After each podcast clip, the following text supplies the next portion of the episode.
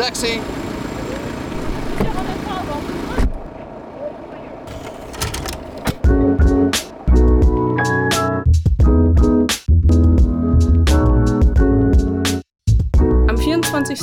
2022 beschließt der Deutsche Bundestag, den Paragraphen 219a des Strafgesetzbuchs aufzuheben. Dieser stellt bis dahin die Werbung für Schwangerschaftsabbrüche unter Strafe. Nicht einmal einen Monat später, am 19. Juli 2022, tritt das Aufhebungsgesetz in Kraft, wodurch Paragraph 219a wegfällt. In unserer Miniserie möchten wir einen Einblick geben, wie sich die Gesetzesänderung auf die verschiedenen Fachbereiche rund um den Schwangerschaftsabbruch auswirkt. Außerdem möchten wir beleuchten, welche Regelungen weiterhin bestehen wenn sich eine Schwangere in Deutschland für eine Abtreibung entscheiden möchte. Wir starten das Taxameter und freuen uns, Herrn Prof. Dr. Brian Valerius als unseren heutigen Fahrgast begrüßen zu dürfen. Er ist Lehrstuhlinhaber für künstliche Intelligenz im Strafrecht an der Juristischen Fakultät. Vielen Dank, dass Sie sich die Zeit nehmen und uns einen rechtlichen Einblick gewähren. Sehr gerne. Dann starten wir auch schon mit der ersten Frage. Was hat sich denn durch den Beschluss des Bundestages vom 24.06.2022 verändert und welche Auswirkungen hat das Wegfallen von Paragraph 219a des Strafgesetzbuchs? Ja, Paragraph 219a StGB, Strafgesetzbuch hat so die amtliche Überschrift äh, der Norm die Werbung für den Abbruch der Schwangerschaft. Umgangssprachlich ist von Abtreibung die Rede. Unter Strafe gestellt, Sinn und Zweck dieser Norm war, dass man Schwangerschaftsabbrüche eben nicht verharmlosen sollte, indem man dafür eben Werbung betreibt, weil, so die Überlegung des Gesetzgebers, diese Verharmlosung ja dazu führt, dass vielleicht mehr Schwangerschaftsabbrüche als gewissermaßen nötig, in Anführungszeichen, dann eben durchgeführt werden. Ähm, dass die Norm ist weggefallen ist, bedeutet es aber nicht, dass jetzt jegliche Werbung völlig okay wäre und äh, nicht strafbar oder sonst irgendwie rechtswidrig wäre, sondern nur der 219a StGB ist weggefallen. Das heißt, wir haben kein äh, strafrecht bewährtes Verbot mehr im Kernstrafrecht. Kernstrafrecht ist ja das Strafgesetzbuch, die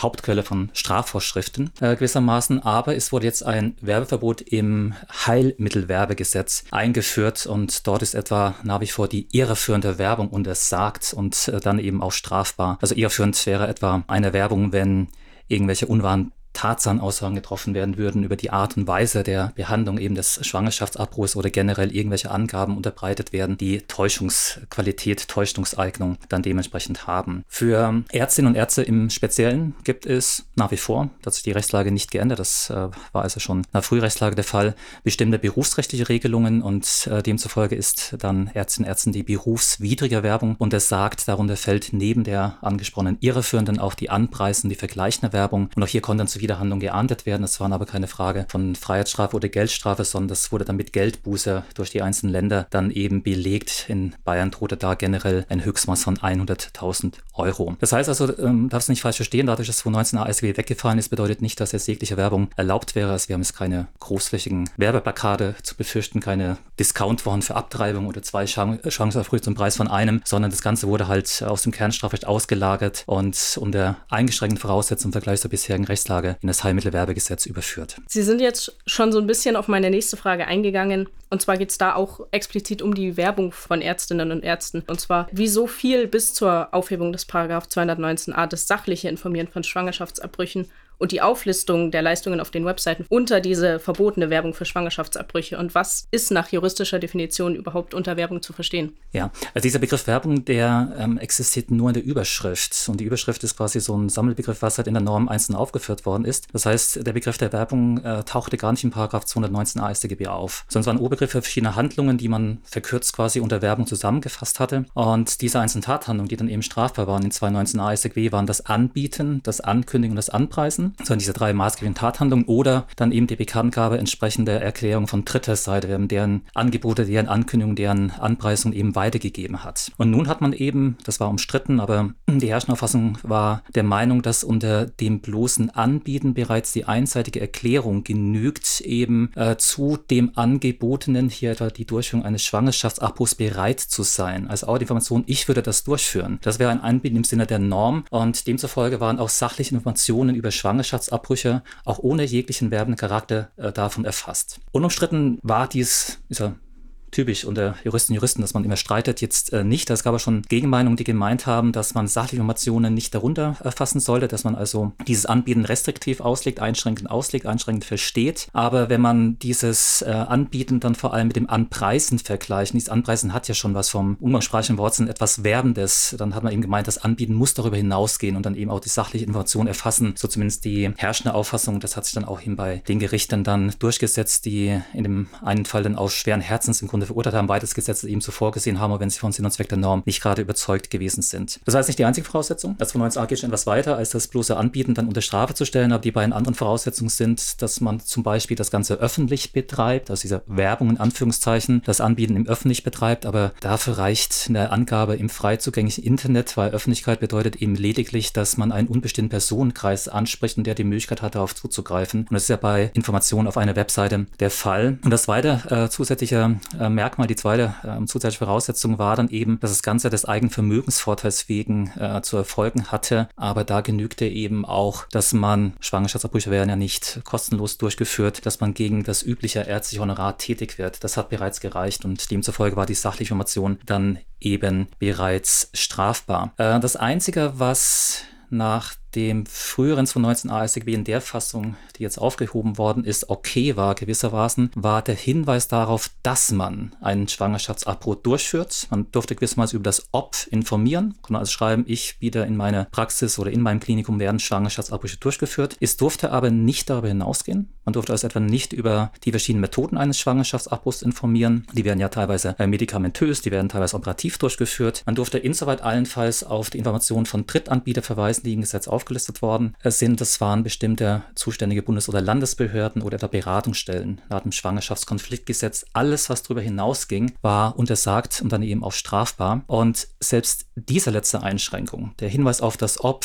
der war auch erst seit 2019 zulässig. Das heißt, die ganze Diskussion, die jetzt zur Aufhebung des Paragraphen 219 AStGB geführt hat und zur Verschiebung des Heilmittelwerbegesetzes, die hatten vor einigen Jahren schon einmal geführt. Und Hintergrund war eben, dass eine Ärztin aus Gießen, die auf ihrer Webseite darauf hingewiesen hat, dass sie Schwangerschaftsabbrüche Projekte durchführt, die informiert hat, wie sie das macht, welche Methoden es gibt, welche sie anbietet, die auch über Nebenwirkungen und Komplikationen dann eben aufgeklärt hat, dass die dann eben verurteilt worden ist wegen Verstoß gegen 219a StGB. Bloß die damalige Diskussion hatten eben nur dazu geführt, dass man über das Ob informieren konnte. Es war ganz offen gesagt ein parteipolitischer Kompromiss der damaligen Bundesregierung. Es hat sich die Bundesregierung geändert und 219a SGB wurde dann demzufolge gestrichen. Vielen Dank. Dann ein bisschen weg von Paragraph 219a hin zu 218. Die Paragraphen 218 bis 218c StGB regeln die Strafbarkeit eines Schwangerschaftsabbruchs und auch die Ausnahme davon. In welchen Fällen hat denn eine Schwangere nicht mit Strafe zu rechnen, wenn sie sich für einen Schwangerschaftsabbruch entscheidet? Die gesetzliche Systematik heißt es immer. Sieht so aus, dass 218 StGB erstmal normiert, Schwangerschaftsabbrüche sind grundsätzlich strafbar. Das ist ähm, der Grundsatz. Ähm, auch das der bereits erwähnten oder den bereits erwähnten Entscheidung des Bundesverfassungsgerichts äh, geschuldet, die einen Schutzauftrag für das ungeborene Menschenleben dann eben aufgestellt haben und dem Gesetzgeber dann auf die Tätigkeitsliste geschrieben hatten. Das also bestätigt hatten, dass das eben äh, auch bei Strafe dann eben ja unterbunden werden muss. Und jetzt ist die Frage, in welchen Fällen man von diesem Verbot absieht. Und das regelt dann Paragraph 218a StGB und gibt es eben zwei verschiedene Modelle, die dort geregelt sind. Für die Juristinnen und Juristen unter den Zuhörern, da gibt es einen Absatz 1, das ist ein Tatbestandsausschluss und der sieht eigentlich dieses Grundkonzept vor, was dann der Gesetzgeber dann etabliert hat, das ist die sogenannte Fristenlösung mit Beratungsmodell. Das heißt, ich darf in den ersten zwölf Wochen nach Empfängnis, in den ersten zwölf Schwangerschaftswochen, im juristischen, nicht im gynäkologischen Sinne übrigens, dann eben straffrei abtreiben, umgangssprachlich gesagt. Die einzige Voraussetzung, in Anführungszeichen, und die wesentliche Voraussetzung ist, dass ich mich vorher beraten lassen muss als Schwangere. Und das ist dieser Fristungsberatungsmodell. In dem Fall würde bereits der Tatbestand als nicht verwirklich angesehen werden. Das ist so die Grundregel. Das ist die Grundregeln, der in der Praxis am meisten Schwangerschaften abgebrochen werden. Und dann gibt es die Indikationsregelungen in Absatz 2, Absatz 3, das sind äh, Rechtfertigungsgründe. Und dann gibt es dann Absatz 2 die medizinisch-soziale Indikation, das ist also ein primär mehr eine medizinische Indikation, insoweit als bei Fortsetzung der Schwangerschaft dann eben Gefahren für das Leben oder für eine schwerwiegende Beeinträchtigung des Gesundheitszustands der Schwangeren eben zu befürchten sind. Sozial insofern, weil auch die Lebensverhältnisse der Schwangeren, die gegenwärtigen künftigen berücksichtigt werden müssen. Und Absatz 3 sieht die kriminologische Indikation vor. Das heißt, wenn nach ärztlicher, nicht Staatsanwaltschaft, nach ärztlicher Erkenntnisse dann eben Anzeichen sind, dass die Schwangerschaft auf eine Straftat gegen die sexuelle Selbstbestimmung äh, beruht. In diesen Fällen darf dann straffrei umgangssprachlich wieder abgetrieben werden. Das ist als in 218a normiert. Und was genau ist denn der Unterschied zwischen der juristischen und der gynäkologischen Sicht in Bezug auf diese zwölf Wochen? Juristisch gesehen, so das Gesetz auch in 218a Absatz 1 wird auf die Empfängnis abgestellt als quasi Fristenbeginn. Und ähm, wenn ich es richtig im Kopf habe, aus den beiden Schwangerschaften bei einer Frau ist es im genogischen Sinne so, dass quasi zurückgerechnet wird auf äh, die letzte Periode, auf die letzte Menstruation. Das heißt also, ähm, würde die Schwangerschaften zwei Wochen länger im Schnitt andauern. Das ist der Unterschied gewissermaßen. Das heißt, diese zwölf Wochenfristen zu 18a Absatz 1 rechnet von der Empfängnis, die normalerweise in der Mitte zwischen zwei Menstruationen, ich bin jetzt kein Biologe im weiteren Sinne, gewissermaßen kein Gynäkologe, dann eben stattfindet. Und äh, wenn man aber zu einem Frauenarzt und einer Frauenärztin geht, dann sind es schon 14 Wochen. So ist der Unterschied gewissermaßen. Können Sie ausführen, unter welchen Bedingungen, die in 218c konkretisiert sind, Ärztinnen und Ärzte einen Schwangerschaftsabbruch anbieten und durchführen können, ohne mit rechtlichen Konsequenzen rechnen zu müssen? Ja, zu 18c ist so eine flankierende Norm, äh, eine flankierende Strafvorschrift. Also auch für Ärzte und Ärzte gilt 218 als, als Ausgangsnorm gewissermaßen. Also wenn die eben eine Schwangerschaft abbrechen, sind ja 218 strafbar. Und äh, nur wenn sie das eben legal tun, das heißt, wenn da eben die Voraussetzungen in der Fristenlösung 218a1 oder eben diese Indikationen 218a2 und 3 StGB gegeben sind, dann äh, scheidet eine Strafbarkeit nach 218 StGB aus. Es kann also sein, dass man einen durchaus legalen Schwangerschaftsabbruch vornimmt, dass man aber währenddessen oder bei dieser Gelegenheit halt andere Pflichten dann eben verletzt. Und diese Pflichten, die erfasst in 218c StGB, das sollte bereits der Schwangerschaftsabbruch selber nicht legal sein. Dann würde man vorrangig aus 218 bestraft werden. Diese Norm hat auch einen höheren Strafrahmen, sieht ein höheres Strafmaß vor und die Strafbarkeit an 218c würde dann im Wege der Subsidiarität entfallen. Und 218c ist dann quasi dann nur dann einschlägig, wenn man einen legalen Schwangerschaftsabbruch vornimmt. Bei dieser Gelegenheit aber Pflichten, die ja Ärzten ähm, obliegen und Ärzten obliegen bei äh, allen möglichen Eingriffen, auch bei Schwangerschaftsabbrüchen, dann eben verletzt. Das ist ein Gesetz aufgezählt, etwa, dass man der Schwangeren keine Gelegenheit gibt, die Gründe für das Verlangen des Schwangerschaftsabbruchs darzulegen. Da muss aber vorsichtig sein, die Schwangere ist auch nicht dazu verpflichtet, das zu offenbaren. Also der Arzt muss nicht so lange nachfragen, etwa in einem konkreten Fall, bis die Schwangere sagt, weswegen sie abtreiben möchte, umgangssprachlich gesehen. Das heißt, der Arzt muss nicht auf die Nennung der Gründe bestehen, aber er muss zumindest die Gelegenheit dann eben geben, diese Gründe darzulegen und äh, dann sind noch weitere Pflichtverletzungen aufgelistet, etwa die entscheidenden Fristen, etwa dieser zwölf Wochen Frist für dieses Fristenmodell dann eben nicht ärztlich ermittelt zu haben. Das heißt, es kann sein, dass im Ergebnis der Schwangerschaftsabbruch völlig legal war, aber man wegen dieser Pflichtverletzung nach 218c StGB dann zur Verantwortung zu ziehen ist. Das Strafmaß ist dann aber geringer. Dann schauen wir mal ein bisschen in den internationalen Bereich, zum Beispiel nach Spanien. Das neue Abtreibungsgesetz in Spanien garantiert Schwangerschaftsabbrüche in öffentlichen Gesundheitszentren und senkt das Alter für eine Abtreibung ohne Zustimmung der Eltern auf 16 Jahre. Zudem wird die bisher vorgeschriebene dreitägige Bedenkzeit abgeschafft. Wäre eine Gesetzgebung ähnlich wie in Spanien auch in Deutschland möglich und was spricht aus bundesrechtlicher Sicht vielleicht dafür oder dagegen?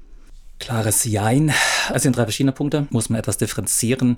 Die meisten dieser Aspekte sind eigentlich mehr oder minder in Deutschland schon geregelt. Also zu dem ersten äh, Punkt, ob man einen Schwangerschaftsabbruch in einem öffentlichen Gesundheitszentrum garantieren kann. Ja, das kann man in der Sache durchaus begrüßen, weil es wird mitunter darüber berichtet, dass man diese Angebote nicht unbedingt flächendeckend äh, wahrnehmen kann. Und wenn es quasi, ich sage es mal, Versorgungslücken insoweit dann gibt, dann kann es schon dazu führen, dass man irgendwelche dubiose Angebote annimmt, die dann eben nicht nach medizinischen Standards durchgeführt werden, mit den entsprechenden Gesundheitsgefährdungen für die Schwangere. Dann etwas, das man sich vermeiden vermeiden. Aber eigentlich sieht das Gesetz in Deutschland schon durchaus vor, dass die Länder, also Facharztwesen unterliegt der Gesetzgebungskompetenz der Länder, dass die Länder ein ausreichendes Angebot von Einrichtungen vorsehen, die eben dann Schwangerschaftsabbrüche dann dementsprechend durchführen. Das heißt, diese Versorgung muss eigentlich schon garantiert sein, muss sichergestellt sein, so das Schwangerschaftskonfliktgesetz. Und es gibt auch eine Liste, die bei der Bundesärztekammer geführt wird und der eigentlich sämtliche Einrichtungen, sämtliche Ärzte und Ärzte aufgeführt sind, wenn diese sich dort natürlich melden und eintragen lassen, die dann eben nach dieser eigenen Mitteilung Schwangerschaftsabbrüche vornehmen. Das heißt, wenn man so etwas regeln würde, würde das das vielleicht nochmal betonen, was eigentlich schon im Gesetz steht. Das zweite Problem, weiß ich nicht, wie das in Spanien gehandhabt wird, ist aber, dass man durchaus sagen kann, okay, es müssen Gesundheitszentren existieren, die solche Behandlungen vornehmen, wie einen Schwangerschaftsabbruch durchführen, aber man kann nie den einzelnen Arzt dazu verpflichten, weil das hat, ähm, oder wurde mehrmals betont, dass das für den eine eigene Gewissensentscheidung ist und niemand verpflichtet ist, gegen sein Gewissen an einem Schwangerschaftsabbruch in irgendeiner Art und Weise mitzuwirken. Notfälle mal abgesehen, ausgeklammert, da stehen andere Aspekte im Vordergrund, das heißt, da muss man schon auch als Arzt tätig werden, weil dann eben die Versorgung der Schwangeren, deren Gefahren für Gesundheit und Leben dann zur Diskussion stehen und weniger der Schwangerschaftsabbruch im Mittelpunkt steht. Aber das heißt, dass wenn ich einen Anspruch gegen ein Gesundheitswesen, gegen eine Einrichtung habe, ich brauche immer den Arzt, die Ärztin, die das durchführt. Und bei denen bleibt eine Gewissensentscheidung. Ich glaube nicht, dass man das in Deutschland anders regeln könnte. Zweiter Aspekt war die Frage mit der Altersgrenze. Ähm, ja, also wenn Spanien da eine ausdrückliche Regelung geschrieben hat, dass man ab 16 Jahren zustimmen kann, hat das immer Vor- und Nachteile. Also in Deutschland gibt es diese feste Altersgrenze nicht. Das ist immer eine Frage des Einzelfalles. Das heißt, ähm, die Gerichte müssten im Endergebnis, zuvor halt die Ärztinnen und Ärzte, dann entscheiden, ob in dem Fall die Schwangere, dann eben die notwendige Einwilligungsfähigkeit hat, diesen Schwangerschaftsabbruch abzusegnen, durchführen zu lassen oder dass sich der Arzt, die Ärztin strafbar macht. Und das wird halt immer bestellt nach dem sogenannten individuellen Reifegrad der Schwangeren, hier der Patientin. Es geht also darum, ob die in der Lage ist, bereits zu begreifen, welche Bedeutung, welche Konsequenzen, welche Tragweite dieser Eingriff hat. Und das wird in jedem Einzelfall dann gesondert festgestellt. Das ist für die Ärztinnen und Ärzte generell ein großes Problem, wenn man einen Minderjährigen behandelt, eine Minderjährige dann eben vor sich hat, weil natürlich kann man das unterschiedlich dann einschätzen. Und da gibt es immer so ein gewisses Risiko, dass dann später, wenn irgendwas schief geht und es kommt dann vor die Gerichte, die Gerichte sagen, nee, aus unserer Perspektive war die Urteilsfähigkeit gar nicht gegeben. Das heißt also keine wirksame Einwilligung, du hast die strafbar gemacht oder Haft ist zivilrechtlich. Und um diese Rechtsunsicherheit zu beseitigen, zu minimieren, wären durch eine gesetzliche Regelung von Vorteil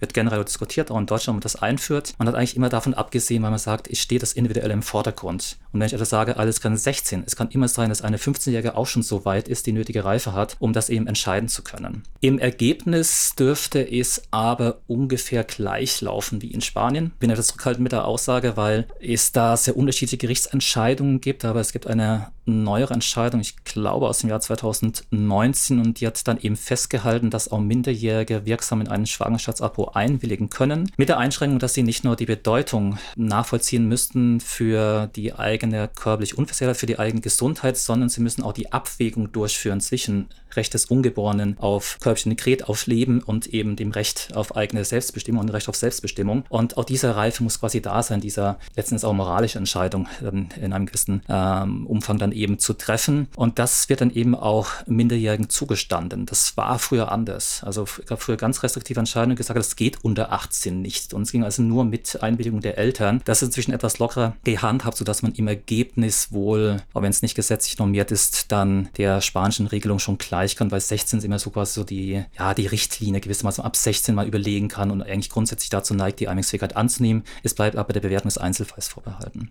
Der dritte Punkt war ja die Abschaffung dieser Bedenkzeit. Ja, es sind ja nur drei Tage. Also ich bin etwas skeptisch, ob es in Deutschland ginge, weil Fassungsgericht betont, man muss ja mal diesen Schutzauftrag, muss das ungeborene Leben schützen, auch mit Mitteln des Strafrechts. Und dem Gesetzgeber bleibt es zwar unbenommen auf dieser Fristenlösung, aber mit Beratungsmodell, reine Fristenlösung wäre verfassungswidrig, auf die Fristenlösung mit Beratungsmodell quasi zurückzugreifen, das als Grundschutzkonzept heranzuziehen. Aber da muss die Beratung einen Sinn haben. Die Beratung ist zwar ergebnisoffen, soll jetzt nicht dazu führen, dass man die Schwangere bedrängt, auf jeden Fall das Kind auszutragen, das nicht. Aber ist die soll sich halt auf jemanden beraten lassen, weil das doch eine durchaus wesentliche Entscheidung ist. Und naja, Beratung ohne Bedenkzeit ist immer etwas komisch. Dann ist die Beratung nur eine Formalie, das heißt, auf dem Weg äh, zur, äh, zum Schwangerschaftsabbruch lasse mich kurz irgendwie zutexten und unterschreibe, dass ich irgendwie beraten lassen habe. Ähm, das ist ja zu wenig. Insofern dürften die drei Tage Bedenkzeit, denke ich, da ist nicht zu viel sein. Wenn man dies verkürzen würde, ich weiß erst auch nicht, ob das so viel bringt. Man hat zwar einen Anspruch darauf, dass die Beratung unverzüglich stattfindet. Das schon. Also es ist nicht so, dass man die Beratung hinauszögert, um die Schwanger dann quasi die Frist überschreien zu lassen, Schwangerschaft nicht möglich ist. Das äh, darf auch nicht so sein. Das muss verhindert werden, steht auch im Gesetz so drin, dass man dadurch die Frist gewissermaßen nicht reißt. Aber ich glaube nicht, dass es so ist, ah, ich habe mich jetzt beraten lassen und jetzt rufe ich gleich an und heute Nachmittag ist noch ein Termin frei, dass ich den Schwangerschaftsabo durchführen kann. Das bedeutet auch etwas Vorlauf. Und insofern glaube ich, dass faktisch diese dreitägige Bedenkzeit jetzt auch nicht zu viel ist. Da wäre ich was skeptisch, ob man das umsetzen könnte, weil, wie gesagt, dieses Beratungsmodell doch ein Kernstück äh, dieses Schwangerschaftsabbruchskonzepts zu 18 fortfolgende ist.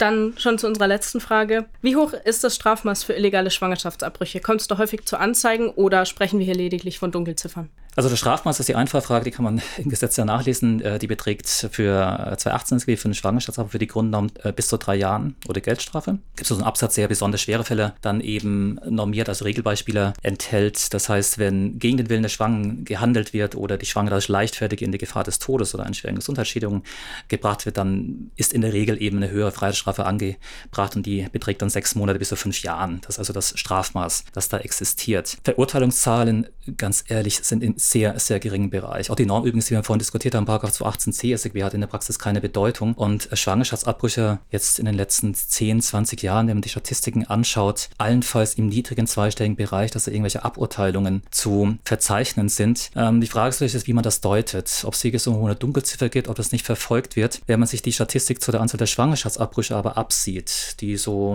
in den letzten 10, 20 Jahren, glaube ich, so immer um die 100.000 pro Jahr liegt. Zum Vergleich, dem stehen dann ungefähr 700.000 Lebendgeborene dann gegenüber.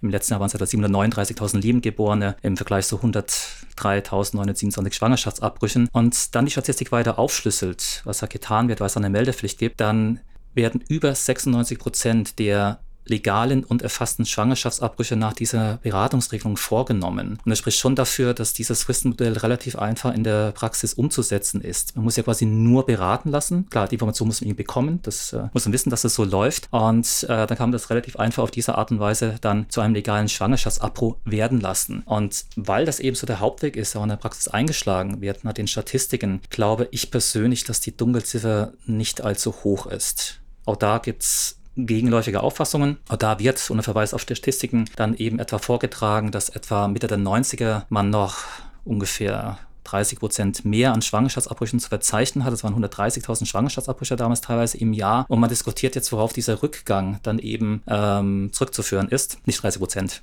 Prozentrechnung ist schwierig, also 23 Prozent, egal. Und auf jeden Fall Rückgang dann eben ähm, dann zu verzeichnen und ist immer die Frage, wie eine Statistik interpretiert. Die einen verweisen nur eben auf den Vergleich dieser Zahlen, die anderen sagen, ja, aber damals die Bevölkerung ist auch zurückgegangen. Das heißt, der Anteil an Frauen im gebärfähigen Alter ist ja ebenfalls reduziert. Das heißt, man kann nicht diese absoluten Zahlen vergleichen, muss das eben dann versuchen, durch Bezugsgröße eben zu relativieren. Und es wird eigentlich herrschend dann eben herrschend so verstanden, dass dieser Rückgang an legalen Schwangerschaftsabbrüchen auch darauf zurückzuführen ist, dass man eben inzwischen sich äh, verlässlich informieren kann über Sexualität, über Verhütung, dass man auch die Verhütungsmittel greifbar hat, dass etwa in der Schule Sexualkundeunterricht vielleicht etwas bereitwilliger als vor 20, 30 Jahren, äh, zu meiner Zeit etwa, dann eben äh, durchgeführt worden ist und dass das dann eben diesen Rückgang erklärt. Insofern meine persönliche Meinung, ich bin auch kein Kriminologe, man ist nicht in der Materie drin, aber wenn man die Statistiken so ansieht und vor allem diesen hohen Anteil, der eben nach diesem Beratungsmodell vorgenommen wird und diese Voraussetzungen, wie gesagt, eigentlich relativ einfach einfach zu erfüllen sind, gehe ich mal von einer niedrigen Dunkelziffer aus, aber da kann ich mich auch sehr gut, gut täuschen. Jeweils bloß vom Meinungsbild her scheint es mir eher die Mindermeinung zu sein, dass da eine hohe Dunkelziffer zu verzeichnen wäre.